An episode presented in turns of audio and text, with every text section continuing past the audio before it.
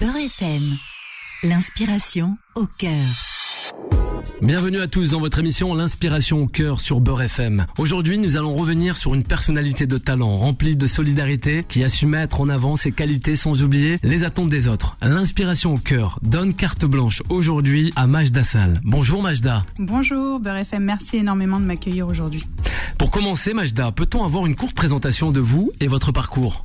Bien sûr, je m'appelle Majda Sall, j'ai 34 ans. Je suis aujourd'hui maman d'un petit garçon, je suis mariée et je suis écrivaine. J'ai sorti mon livre Mia qui parle des troubles du comportement alimentaire. J'ai malheureusement souffert pendant 10 ans de maladie et aujourd'hui ce que je souhaite faire c'est casser le, tabou qu'on a autour de ces maladies. Euh, il y a énormément de jeunes qui en souffrent et forcément euh, les familles ne sont pas toujours au courant. On n'accepte pas en fait d'être malade. On est malade sans, sans vouloir le comprendre. Donc aujourd'hui je souhaite euh, vraiment mettre un coup de poing contre ce côté tabou de ces maladies parce qu'on est malade et que les médecins ne sont pas toujours au rendez-vous. Voilà.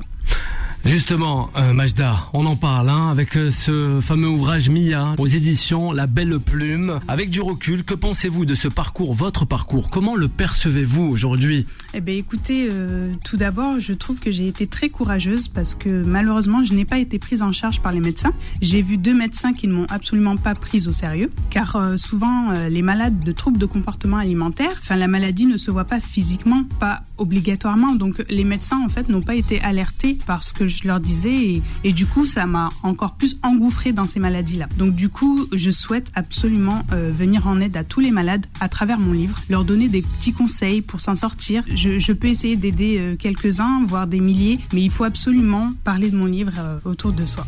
Ce magnifique ouvrage de Majda Assal, ça a été peut-être facile, peut-être difficile d'en arriver là, mais tout de même vous aimeriez aider tout le monde. Comment les aider, Majda? Ben, Ça a été très difficile, hein. ça n'a pas été chose facile de guérir, ça ne se fait pas en un mois ni en un an, c'est des années de, guérison. Ce que je souhaite dire, c'est que hum, si l'entourage n'est pas là pour euh, apporter du soutien, c'est encore plus difficile. C'est pour ça aujourd'hui que je souhaite parler aux parents, pourquoi pas au ministère de la Santé également. J'ai vécu quelque chose de très difficile face à des médecins qui ne m'ont pas prise au sérieux. Donc aujourd'hui, je souhaite absolument alerter l'entourage, euh, les parents. Voilà, faites attention à vos enfants car ces maladies tuent des milliers de personnes chaque année. Ce n'est pas à prendre à la légère, ce ne sont pas des tabous. Encore une fois, ce sont des maladies.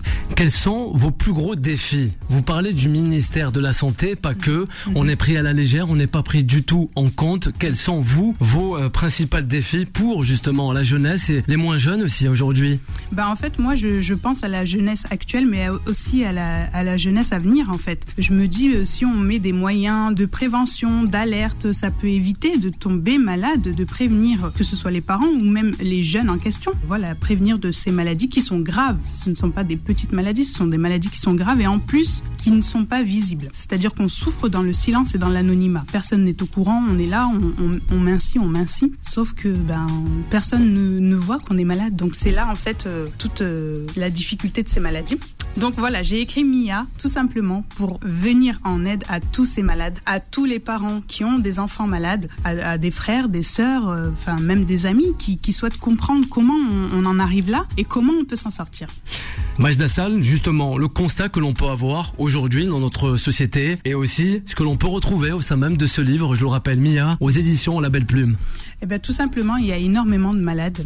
Les parents ne savent pas forcément que leurs enfants sont malades. Et en fait, dans mon livre, on trouve plusieurs astuces pour découvrir en fait ces maladies, pour trouver euh, si euh, telle personne ou telle personne est anorexique ou boulimique. Il y a plusieurs astuces, plusieurs euh, recommandations en fait, tout simplement. Et il faut savoir que dans notre société, on a un culte de la femme mince, les mannequins, les modèles. Il faut absolument être comme ci, comme ça. Et moi, j'en ai marre en fait. Je voudrais mettre fin à toutes ces caricatures de la femme, en fait, je pense que la société ne se rend pas compte à quel point on peut rendre malade des personnes qui sont jeunes en plus, qui sont en construction. Les adolescents sont en construction. Donc pourquoi pas mettre en place euh, dans les collèges, les lycées, des dépistages tout simplement, avec des médecins, avec l'aide des médecins bien évidemment. Du coup, on aurait besoin de l'aide du ministère de la Santé. L'une des dernières questions de cette émission, quel avenir pour vous déjà, mais aussi les projets que vous avez et pourquoi pas les mettre en place comme vous l'avez si bien dit? Moi, j'aimerais beaucoup faire des conférences auprès des jeunes, euh, tout simplement pour leur raconter mon vécu, euh, ce que ces maladies m'ont fait, m'ont complètement affaibli, ont, ont, ruiné des années de ma vie, et leur apporter du soutien pour, euh, pourquoi pas, s'en sortir pour euh, tous les concernés, et peut-être éviter à beaucoup de jeunes de vivre ces maladies, de souffrir. Voilà, donc euh, pourquoi pas faire des conférences à travers toute la France, pourquoi pas faire ce combat. Pour moi, c'est quelque chose de très très important. En fait, quand on ne l'a pas vécu, l'anorexie et la boulimie, on, on, on, a du mal à comprendre. C'est très difficile. Même les médecins eux-mêmes ont du mal à comprendre. Hein. Il faut savoir que moi, j'ai fait face à un psychiatre pas du tout compétent. Il m'a regardé pendant une heure. Il m'a fait sortir. Donc, en fait, qu'est-ce qu'il m'a apporté? Rien du tout. Donc, à travers mes des conférences, en fait, j'aimerais euh, tout simplement euh, bah, apporter mon aide parce que je suis euh, une ex concernée, en fait, tout simplement. J'ai souffert de ces maladies pendant dix ans. Donc, je sais très bien de quoi je parle et comment les jeunes réfléchissent, les malades réfléchissent.